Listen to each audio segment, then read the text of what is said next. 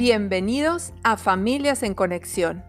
Mi nombre es Ana Esquivel y estoy aquí para guiarte hacia el encuentro con la mejor versión de ti mismo. Así como el símbolo del árbol de la vida, te invito a reconocer y nutrir tus raíces. Es la forma en que crecerás fuerte para vivir tu vida en expansión, con los pies en la tierra y tu conciencia en conexión con el cielo. Da vida a tus sueños, a tus proyectos, a tus hijos. Aprende a sostenerte y amar quien eres, recuperando tu sabiduría y conexión contigo mismo. ¿Y qué tal si tú, permitiéndote ser tú mismo, puedes ser el cambio que este mundo requiere para que las generaciones futuras crezcan libres para simplemente ser? ¿Cuánto más podemos crear en este espacio? Bienvenidos, esto es Familias en Conexión.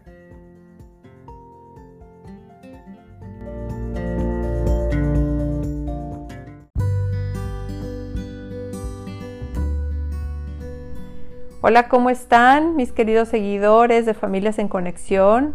Los saludo, soy Ana Esquivel y estoy súper feliz de poder estar aquí nuevamente con ustedes en este segundo episodio de nuestro nuevo podcast que pues la verdad es que está teniendo eh, pues éxito y está siendo sonado y, me encanta poder estar leyendo sus, mensajes y sus puntos de vista porque a mí también eso me enriquece y me contribuye. Así que muchas gracias por estar aquí. Y bueno, pues el día de hoy les traigo un tema eh, pues muy, muy, muy interesante, muy común entre todos los padres, mamás y papás, quizás en algunos más que en otros, pero al final es algo que nos, nos caracteriza mucho como, como papás. Y es esta emoción de la culpa. Fíjense que cuando yo em, pues recién me estrené como mamá hace pues ya bueno, ahora 11 años, pero cuando mi niño tenía alrededor de dos años, eh, pues obviamente empezó esta nueva aventura de, de, pues criar a un pequeñito que estaba dejando de ser bebé para convertirse en niño y que claro que estaba viviendo muchísimas, eh, muchos cambios y muchas emociones que pues eh, si bien él no, no, no, podía comprender ¿no? este, lo que le estaba pasando cuando se le decía que no a algo o cuando se ponía en peligro y había que bajarlo de algún lugar eh, o cuando eh, este, iniciamos el control de esfínteres y pues fue un poco complicado porque no sabía yo también lo que hoy sé em, sobre este proceso y otros pues la verdad es que pues eh, yo creo que era una mamá eh, que, que me caracterizaba por ser, pues digamos, como decimos en México, de mecha corta. Eh, era muy explosiva, era muy reactiva y ante cualquier situación que, que que hubiera, mi manera de ser con mi hijo era pues más bien hasta cierto punto controladora. ¿Por qué? Pues porque en, pues, eh, yo aprendí que si yo no tenía el control de las cosas o de las situaciones, pues quizás eh, pues un niño se me podía este, eh, subir a la cabeza y salirse de los límites que yo le quería poner. Es decir, que yo estaba criando a mi hijo de una manera pues un tanto autoritaria. Claro, no voy a tampoco a decir que nunca jugábamos y que nunca la pasábamos bien y que parecía una cárcel su vida, no, para nada. Pero eh, pues sí era un tanto difícil esa etapa, sobre todo porque pues en aquel tiempo eh, nos tocó vivir en Brasil eh, por el, trabajo de mi esposo. Y entonces pues mi niño Mateo y yo pasábamos el tiempo juntos, ¿no? Pues el día juntos. Y pues además me, me, embaracé muy, eh, pues muy pronto, me refiero a muy pronto después de haber eh, apenas instalado, habernos instalado en Brasil. En la ciudad de Sao Paulo eh, yo quedé embarazada de Lucía, mi segunda niña, y eh, pues fue una, pues una etapa un tanto difícil, si bien era como muy, muy, pues muy divertido tener este tipo de aventuras diferentes, ¿no?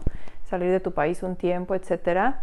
También a mí había muchas cosas que me hacían sentir culpable. Por ejemplo, em, pues número uno, haber alejado a mi hijo de sus abuelos, ¿no? Este, fue el primer nieto, el primer sobrino y de las dos familias, entonces pues de alguna manera el que nos lo hubiéramos llevado lejos era como privarlos de poder estar cerca del niño. Y había una culpa gigante dentro de mí en cuanto a esto. Y yo creo que un poco de, parte de mi esposo también, que incluso en algún momento pues decidimos volver a México, bueno, después de dos años y medio de vivir en Brasil. Y, y bueno, les estaba platicando sobre eh, pues cómo era yo mi manera de reaccionar con Mateo. Y la verdad es que, eh, así como en el episodio anterior les platicaba que había algo dentro de mí que me decía que así no era la manera de, de formar a los alumnos en las escuelas con todo lo que eh, se me indicaba que tenía que hacer, ¿sí? Em, pues lo mismo me estaba pasando cuando yo reaccionaba y le pegaba un grito o un castigo, eh, pues por una situación que hoy entiendo que es sumamente normal en esa etapa y que no voy a perder mi autoridad o mi liderazgo como mamá por no enojarme o no ponerme en una actitud autoritaria. ¿Les ha pasado, les llegó a pasar alguna vez que están, no sé, en algún partido de fútbol o de básquetbol, de cualquier tipo de estos juegos que tengan un balón de por medio y que alguien te lanza el balón hacia la cara y cómo es tu reacción? ¿Qué es lo que haces? Seguramente estás pensando que lo que haces es cubrirte con tus manos. Bueno, pues Tal era mi, desconexión y mi poca capacidad de, entenderme a mí misma, primero antes de entender a mi hijo, que cuando yo eh, soltaba un, grito por algo que a mí no me estaba pareciendo, mi niño se tapaba con sus manitas la cara. Y a mí eso me hacía enojar mucho porque yo incluso eh, le decía, oye, pero pues si no te estoy pegando, no te estoy lastimando, solamente te estoy hablando fuerte para que me entiendas y este, etcétera, ¿no? Y, esto así a lo largo de los primeros añitos de su vida. Eh, y, yo hoy, hoy me doy cuenta de que era una reacción que él tenía porque realmente eh, un grito no solamente se siente en los oídos, sino que se siente en todo el cuerpo. ¿sí? O sea, cuando alguien te grita de frente se siente en toda la piel, se siente en tu rostro, se siente en, tu corazón. Y era una manera él muy instintiva de protegerse del grito que yo le estaba pegando. Y con el tiempo me fui dando cuenta de cuán culpable me estaba yo sintiendo de estar dañando a mi hijo sin poderme controlar poco a poco fui adquiriendo herramientas para eh, aprender a no reaccionar y aprender a responder en lugar de reaccionar de esa manera. Y claro, tuve que hacer un, pues un trabajo profundo eh, de, introspección, de saber de dónde venía ese enojo, de saber de quién, eh, de dónde estaba viniendo mi manera de reaccionar y por qué me estaba yo tratando de defender tanto. Pero eh, de alguna manera, pues el daño ya estaba, ¿no? Es como cuando arrugas una hoja de papel y luego te das cuenta de que no, todavía sirve y tratas de alisarla de nuevo, pero ya quedó arrugada. Entonces, cuando te das cuenta de que queda arrugada, como que hay cierta culpa, ¿no? De que la arrugaste tan rápido, o sea, eh, reaccionaste tan rápido a arrugarla que no pensaste que quizás la podías seguir usando. Pues ocurre lo mismo, cuando soltamos un grito, soltamos una nalgada, o alguna eh, reacción así con, un niño o con nuestra pareja, muchas veces viene la culpa después. ¿Te ha pasado? ¿Te sientes identificado con esto? Me gustaría eh, pues leer tus comentarios si me los quieres compartir también en nuestras redes sociales. Recuerda que nos encuentras en Facebook y en Instagram como Familias en Conexión.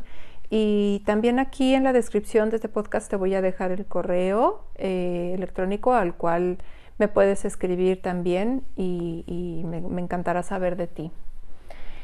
Y bueno, eh, este tema de la culpa es sumamente extenso.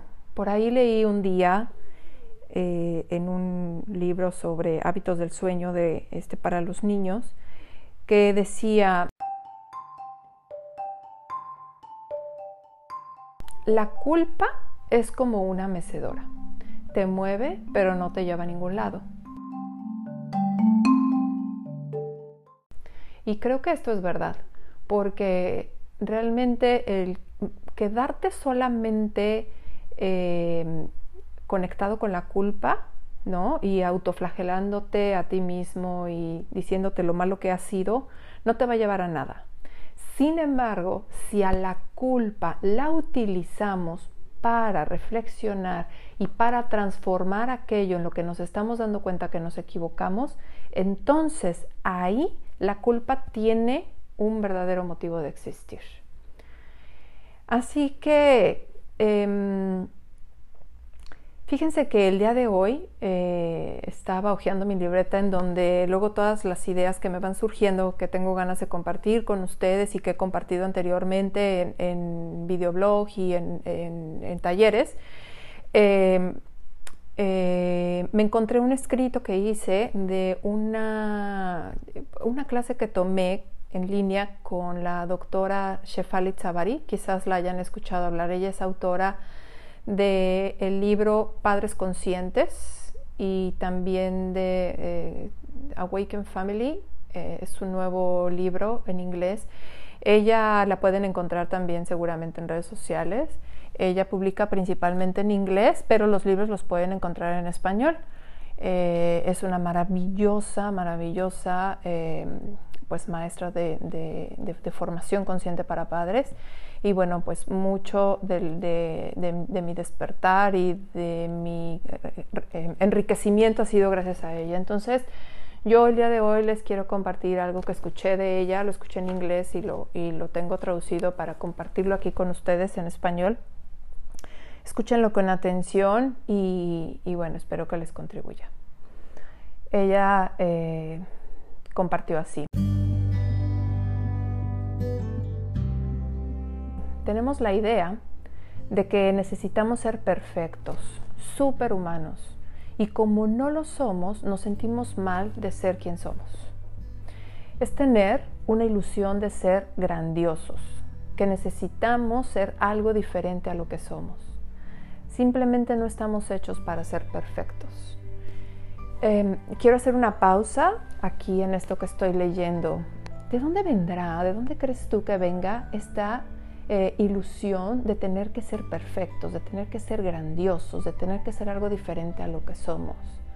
Quizás tiene que ser con los juicios a los que nos fuimos enfrentando a lo largo de nuestra vida eh, y que fuimos abandonando nuestra esencia para poder encajar, para poder ser aceptados en el mundo al cual queríamos pertenecer. ¿No crees? Voy a continuar. Si logramos entender esto sobre nosotros y si nos aceptáramos a nosotros mismos con nuestra luz y con nuestra sombra, nuestra perfección e imperfección, entonces no habría espacio para hacer algo que no somos y por lo tanto tampoco para sentirnos culpables. ¿Se entiende esto? Estoy haciendo una, una pausa nuevamente. La luz y la sombra, lo blanco y lo negro, lo bueno y lo malo. Todo, todo es parte de nosotros, es parte de nuestra dualidad, es parte de nuestro equilibrio. Mientras estemos peleados con nuestra sombra, mientras no queramos ver aquello que tenemos ahí guardado y que incluso quizás duele un poco, no podemos entonces estar completos. Y entonces es por eso que nos sentimos culpables cuando algo no lo podemos alcanzar. Voy a continuar. Así que la próxima vez que te sientas culpable, en lugar de castigarte, de pensar en lo tonto que has sido y culparnos por todo lo que deberíamos de ser y no somos, haz una pausa. mírate en el espejo y pregúntate. Es más, si tienes un espejo por ahí cerca de ti, eh, si vas en el carro, si estás en el baño, si estás en algún lugar en tu casa, en un lugar donde puedas ver tu reflejo, pregúntate, ¿de qué me estoy resistiendo sobre mí misma o sobre mí mismo ahora? ¿Qué sobre mí estoy fallando en sentir, tomar, celebrar y aceptar? Cuando como padres nos damos cuenta de que somos humanos ordinarios y estas expectativas son irreales, entonces es cuando nos podremos convertir en un modelo de autodescubrimiento y no de autoperfección. La doctora Shefali Chavari dice literalmente, creo que el mejor regalo que les podemos dar a nuestros hijos es nuestra, nuestra perdón, autocelebración. Cuando ellos nos ven que nos aceptamos así como somos, sin excusas y sin ese ideal de perfección, eso los libera para ser quienes auténticamente son. A nuestros hijos los enseñamos sobre autocompasión, siendo auténticos y todo esto empieza con cómo nos honramos a nosotros mismos cuando fallamos, cómo soltamos la culpa y la suplimos con autocelebración.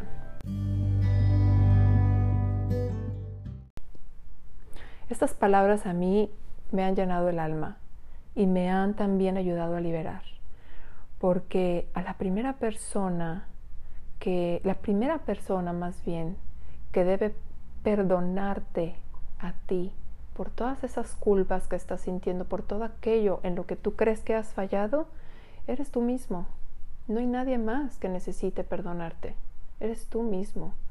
El perdón es un gran regalo. ¿Qué tal si empiezas a darte tú primero ese regalo? Porque de esa manera estarás enseñando a tus hijos a liberarse. Eso es lo que ella quiere decir. Liberarse de tus expectativas, liberarse de ser perfectos, liberarse de cumplir con todo, liberarse de tener que luchar para merecer aquello que desean. Simplemente libérate a ti mismo. Suelta esa culpa. ¿Qué te quiere enseñar esa culpa? Esa culpa que sientes constantemente, que te da vuelta en la cabeza, que te hace cuestionarte aquello que crees que no estás haciendo bien o aquello en lo que has fallado, ¿para qué te está sirviendo? ¿Qué cosas es necesario que cambies ahora para que puedas entonces generar realmente una transformación desde el fondo de ti y que puedas entonces transmitir eso a tus hijos? Que sea para ti más fácil perdonar también las fallas de tus hijos ellos no vienen aquí a complementarte, ellos no vienen aquí a cumplir con tus expectativas, ellos no vienen aquí a construir los sueños y cumplir con, con aquellas experiencias que tú no has logrado hacer en tu vida. Permite que vivan su propia experiencia de vida. Quiero preguntarte esto.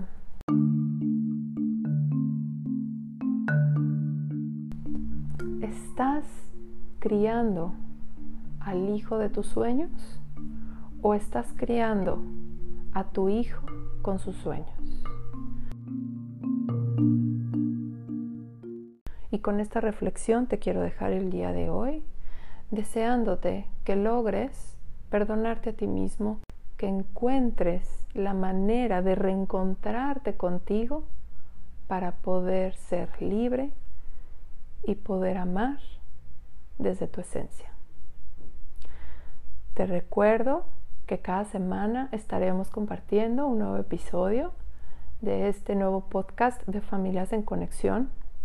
Muchas gracias por dejarnos tus comentarios, gracias por escuchar y por compartir con todo aquel que tú crees que necesita de estas semillitas que estoy sembrando de conciencia y de conexión.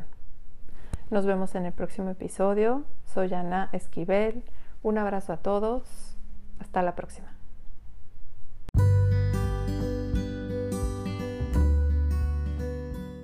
Si quieres conocer más sobre las herramientas que a mí y a cientos de padres nos han servido para ir al fondo de nuestros comportamientos y transformar la reacción y la culpa, en calma y en armonía? Entra al enlace que te dejo en la descripción de este capítulo o envía un mensaje a través de mis redes sociales.